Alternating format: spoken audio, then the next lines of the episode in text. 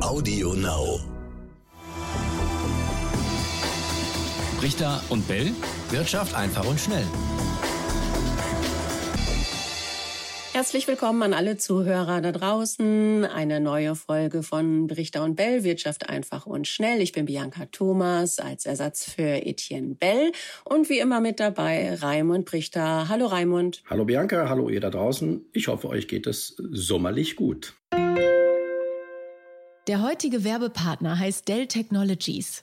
Dell Technologies Experten helfen Unternehmen, die optimale End-to-End-IT-Lösung für ihr Business zu finden, zugeschnitten auf das jeweilige Bedürfnis und Budget. Mit Pro Support Plus bekommen Kunden außerdem einen direkten Zugang zu Pro Support Technikern rund um die Uhr und einen Vor-Ort-Service am nächsten Arbeitstag. Und Dell Technologies bietet die Möglichkeit einer sofortigen Implementierung der IT-Lösung. Gezahlt wird später. Mehr Infos unter 0800 724 4869 oder online unter dell.de slash kmu-beratung. Raimund, in der vergangenen Woche, da gab es einen Coca-Cola-Gate, einen Coca-Cola-Vorfall. Und äh, zwar ging es um den Fußballspieler Cristiano Ronaldo. Äh, schaust du eigentlich Fußball, Raimund? Bist du interessiert? ich bin normalerweise schon interessiert, bin jetzt nicht der Hardcore-Fan, muss aber gestehen, ich habe zum Beispiel äh, das erste Spiel der deutschen Mannschaft nicht verfolgt, da war ich im Auto. Und ich denke, es war auch gut so. Hätte mich wahrscheinlich nur geärgert. Es gibt ja neue Chancen und hoffen wir mal, drücken wir mal weiterhin der deutschen Mannschaft die Daumen. Genau, also, wir müssen natürlich sagen, Moment, wir müssen natürlich sagen, wir zeichnen dieses Gespräch auf vor dem zweiten deutschen Spiel gegen Portugal. Das können wir hier also nicht mehr kommentieren. Das stimmt, da hast du recht. Cristiano Ronaldo, der äh, hat eine bei einer Pressekonferenz äh, vor dem Auftaktspiel der Portugiesen Coca-Cola-Flaschen weggeräumt und stattdessen lieber Wasser genommen. Und prompt hieß es, die Aktie von Coca-Cola sei um 1,6 Prozent daraufhin gefallen. Ein Börsenwert von 4 Milliarden Dollar sei vernichtet worden. Aber Raimund, ja, ein Fußballspieler hat so eine Macht oder hängt das Ganze vielleicht doch mit etwas anderem zusammen, nämlich einem Ex-Tag. Was meinst du? Ex-Tag. Müssten wir erstmal erklären, was das ist. Also Ex war, äh, hat er wahrscheinlich dann schon die Wasserflasche ausgetrunken, der äh, Ronaldo. Ähm, ja, das Ganze ist, ich würde mal sagen, auch ein Sommerlochsthema. Es ist eine Spielerei, über die man gerne spricht und auch gerne schreibt, weil im Sommer eher nicht so viel passiert. Aber ähm, tatsächlich war das so. Er hat, es, äh, hat, es, hat die Colaflaschen weggeschoben und dann Agua gesagt und seine Wasserflasche hochgehalten. Wobei ich nicht weiß, ob das Agua, was er da hochgehalten hat, möglicherweise auch von Coca-Cola produziert wird. Man muss natürlich äh, auch mal erkennen, dass Cola, Coca-Cola mehr macht als nur diese süß-klebrige Brause. Äh, Cola macht auch Mineralwasser, ist also auch da im Geschäft.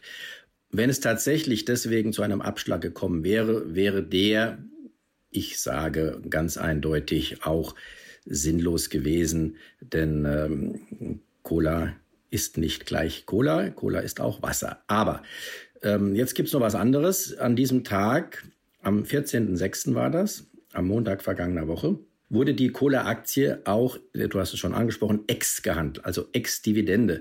Äh, Cola zahlt regelmäßig Dividenden und an diesem Tag, am, wer am 14.06. die Aktie von Cola gekauft hat, hat äh, die nächste Dividende, die am 1.07. bezahlt wird, äh, hat kein Anrecht mehr auf diese Dividende. Das heißt, ganz normal ist es so, dass an solchen Ex-Tagen dieser Dividendenabschlag gehandelt wird. Also die Aktie wird dann ohne Dividende gehandelt, weil man sie, wenn man sie an diesem Tag kauft, nicht mehr bekommt, die Dividende. Das hat möglicherweise auch zu diesem ohnehin nur vorübergehenden Kursverlust beigetragen, weil die Aktie sich danach sowieso schon wieder erholt hat. Also ich sag mal, das Thema können wir vergessen. Aber noch mal ganz kurz zu Dividendenzahlungen. Vielleicht äh, kennt sich da auch nicht jeder aus. Wann genau muss man im Besitz einer Aktie sein, um Dividenden zu bekommen? Also immer äh, am Tag vor dem Ex-Tag. Also beim Beispiel Coca-Cola war es so, der 14.06. war dieser Ex-Dividendentag. Wer die Aktie davor gekauft hat, noch am Tag davor, war nicht möglich. Das war Sonntag und Samstag. Also am Freitag davor der äh, hat noch Anrecht auf die Dividende, die am 1.7., wie gesagt, gezahlt wird. Äh, die anderen haben dann kein Anrecht mehr auf diese nächste Dividende, aber dann auf die übernächste. Mhm. Und das heißt, verkaufen kann ich dann ab dem Tag nach dem Ex-Tag oder an dem Tag, an dem Ex-Tag schon selbst? Verkaufen? Verkaufen. Mhm. Du kannst immer verkaufen, wann du die Aktie verkaufen willst. Aber um die Dividende zu bekommen. Um die Dividende zu bekommen. Mhm. Ja, wenn du, äh, wenn du die Aktie am Tag davor gehabt hast und am Ex-Tag verkaufst, hast du dann zwar am 1.7. nicht mehr die Aktie, aber du kriegst noch die Dividende, weil du am Tag davor, vor dem Ex-Tag, die Aktie gehabt hattest. Klingt kompliziert, ja. ist auch kompliziert, aber vielleicht ist es doch ein bisschen klar geworden. Ja, in der vergangenen Woche gab es auch äh, noch Nachrichten von der US-Notenbank. Und zwar hat die gesagt, dass sie an die Nullzinspolitik festhalten will. Ähm, und auch das Anleihenkaufprogramm soll weitergehen von 120 Milliarden US-Dollar. Aber der Fed-Chef sagte, äh, wir machen gute Fortschritte bei Preisstabilität und Beschäftigung und die Diskussion über ein Zurückfahren hat begonnen. Also es könnte Zinsanhebungen geben, Raimund. Wie stehst du dazu? Also die Zinsanhebung der US-Notenbank, über die wird ja schon seit längerem spekuliert. Auch das war wohl klar, sie wird, äh, die erste Zinsanhebung wird wohl erst im übernächsten Jahr erfolgen, nach derzeitigen Planungen. Genau sagen kann man das natürlich nicht. Ähm, was die Märkte zunächst mal beobachten werden, ist, ob die Notenbank und in welchem Ausmaß sie ihr Anleihekaufprogramm zurückfährt, das wird vor einer Zinsanhebung, vor einer Leitzinsanhebung kommen. Das könnte nach meiner Erwartung schon im Lauf dieses Jahres der Fall sein. Für die Ankündigung spricht äh, irgendwie so ein Termin im August. Da gibt es immer ein großes Notenbankertreffen in Jackson Hole in den Rocky Mountains, wo sich weltweit jedes Jahr Notenbanker treffen und über Geldpolitik sprechen. Und da ist schon die ein oder andere Ankündigung gemacht worden, auch in den vergangenen Jahren. Äh, also das wäre ein guter Zeitpunkt, um den Ausstieg, den langsamen, das langsame Zurückfahren im Fachjargon wird das Tapering genannt, das langsame Zurückfahren dieser Anleihekäufe anzukündigen. Was genau, Raimund, passiert denn dann und warum schauen da die Märkte so ganz genau hin? Welche, welche Auswirkungen hat es, wenn diese Anleiheprogramme zurückgefahren werden? Naja, zunächst mal äh, ist das ja wie so eine Geldschleuse, die dann auf die richtig jetzt weit aufgedreht ist und wo das Geld, wenn man das jetzt mit Wasser vergleicht, richtig äh, stark durchfließt. Also alles neu geschaffenes Geld. Und wenn, äh, wenn diese Programme etwas zurückgefahren werden, muss man sich so vorstellen, wird einfach diese Schleuse, sie ist noch auf, sie wird aber dann etwas zugedreht, dass weniger neues Geld ähm, herausfließt.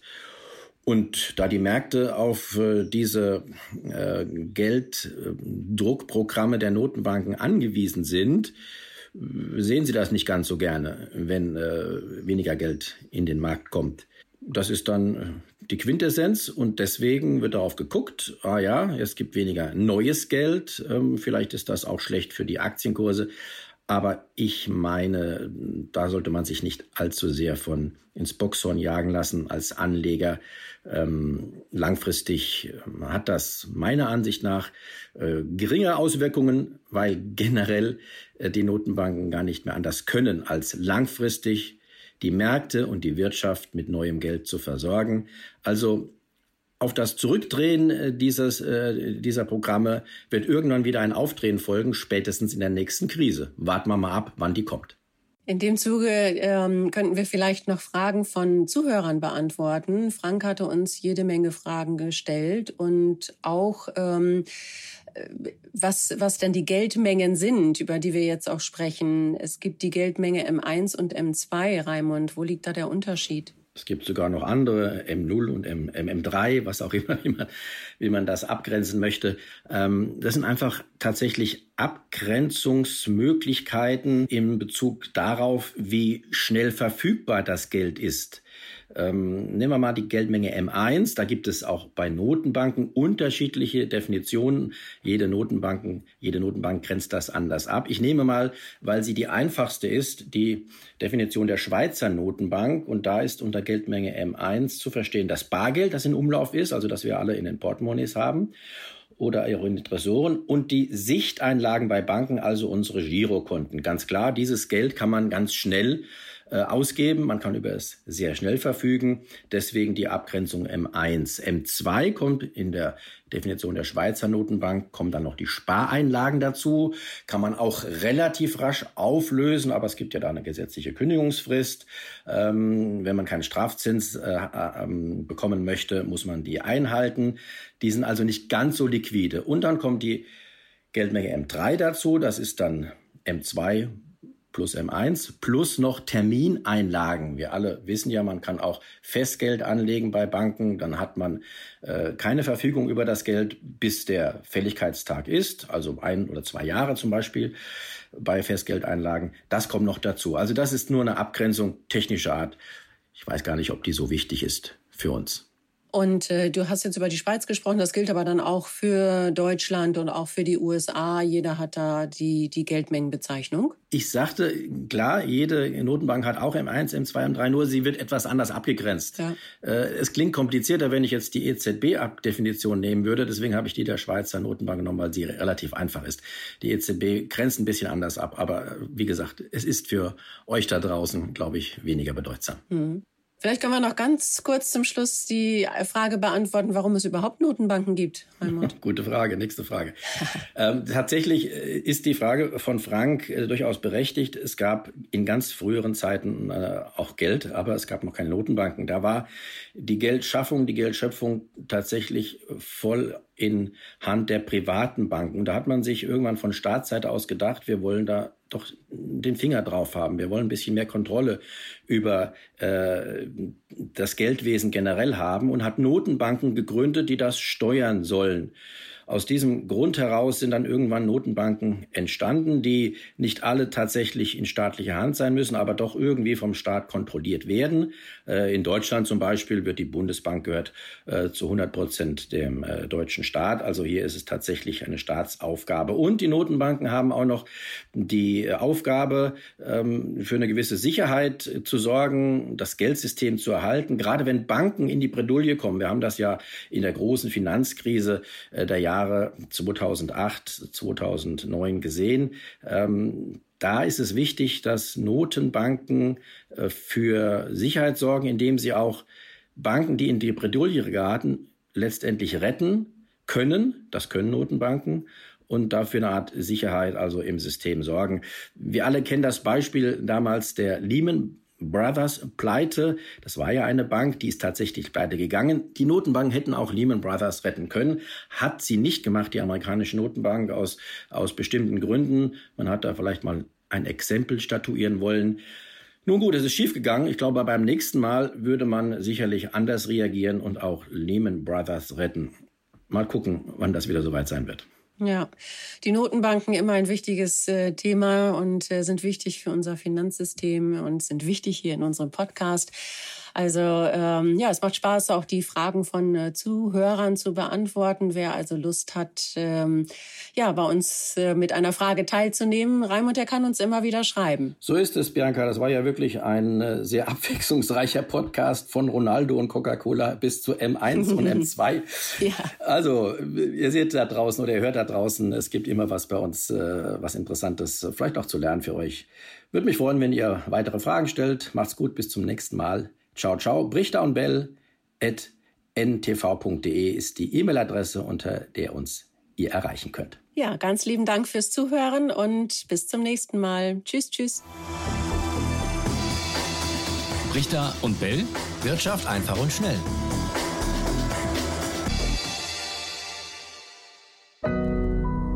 Audio Now.